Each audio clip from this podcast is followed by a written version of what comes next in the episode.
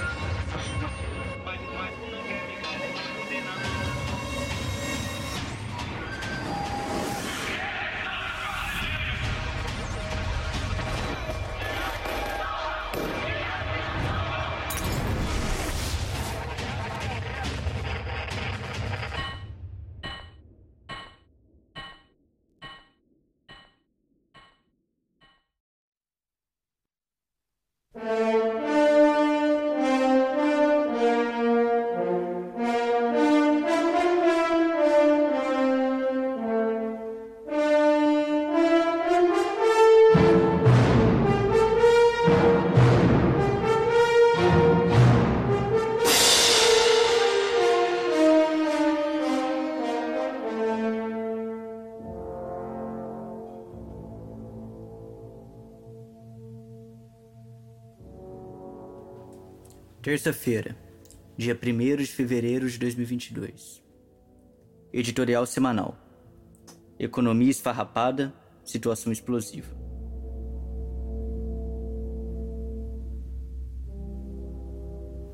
As previsões econômicas mais sérias, inclusive algumas do campo liberal e da falsa esquerda, excluindo aquelas de propaganda ideológica barata e as que servem apenas para enganar incautos, afirmam que 2022 será mais um ano perdido para o Brasil.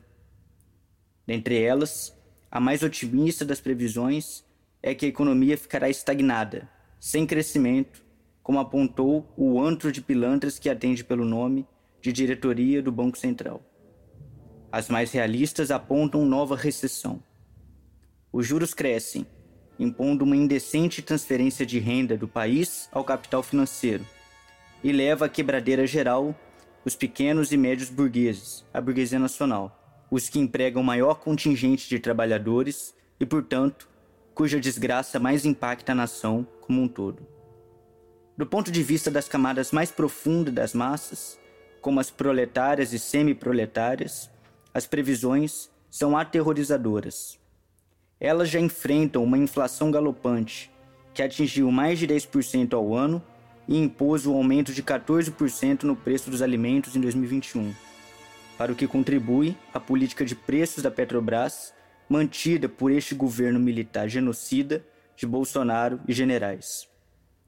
O fenômeno da fome, sempre presente, agravou-se de tal modo que já não pode ser escondido por propagandas oficiais e programas assistencialistas.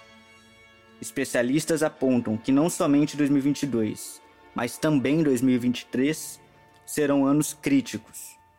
Tudo em benefício direto e indecoroso do capital financeiro imperialista e seus lacaios internos, grandes burgueses e latifundiários. Essa é a crise geral de decomposição do capitalismo burocrático, cujo último agravamento cíclico, em 2015, ainda não encontrou seu fim. Trata-se de crise profunda e mais grave da história do país, que já perdura sete anos e que, mesmo aos especialistas burgueses, causa espanto. Crise feita de recessões que sobrepõem-se umas às outras, sem perspectiva de retomada da economia a curto prazo, nem significativa a médio prazo. Dentro desse terreno pantanoso é que se exacerba a crise política, institucional e militar, para decidir, afinal, qual caminho tomar para salvar o caduco sistema de exploração e opressão da ameaça de colapso.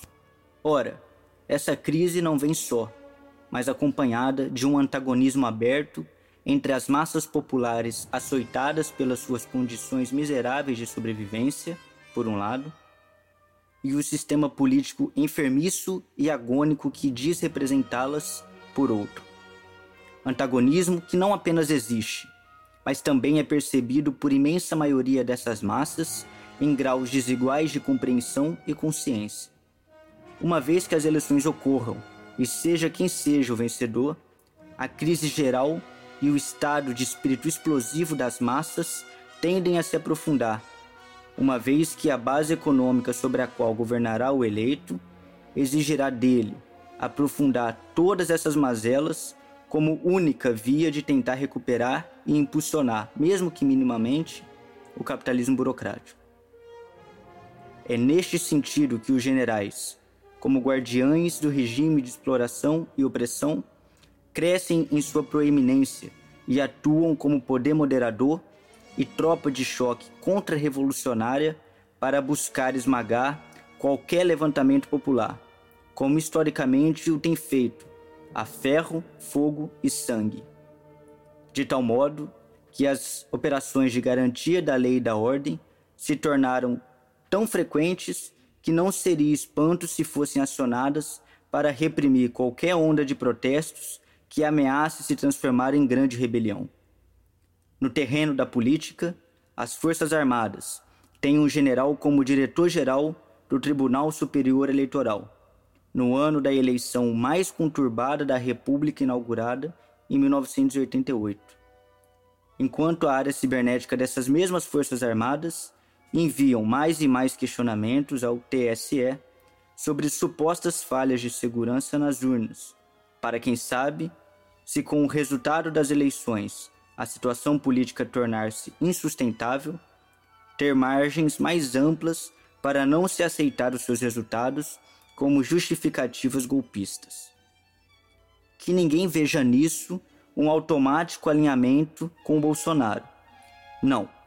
O alto comando militar tem linha própria de atuação em sua ofensiva contra-revolucionária preventiva e não pretende usar aquele sequer como máscara de proa, como fizera outrora, a menos que as circunstâncias exijam.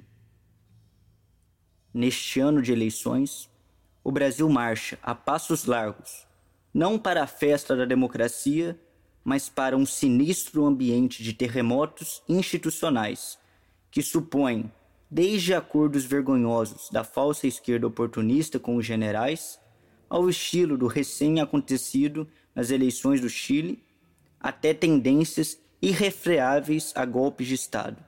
Golpes, ainda que não necessariamente a curto prazo. A grande questão é se as massas, ainda que seja apenas um grande contingente em revoltas atomizadas país afora no primeiro momento, atuarão crescentemente como força independente e mais consciente do ponto de vista político. Portanto, combatendo a reação de forma inseparável do combate ao revisionismo e todo oportunismo. Ao fim e ao cabo, é isso que determinará o curso dos acontecimentos dos próximos anos.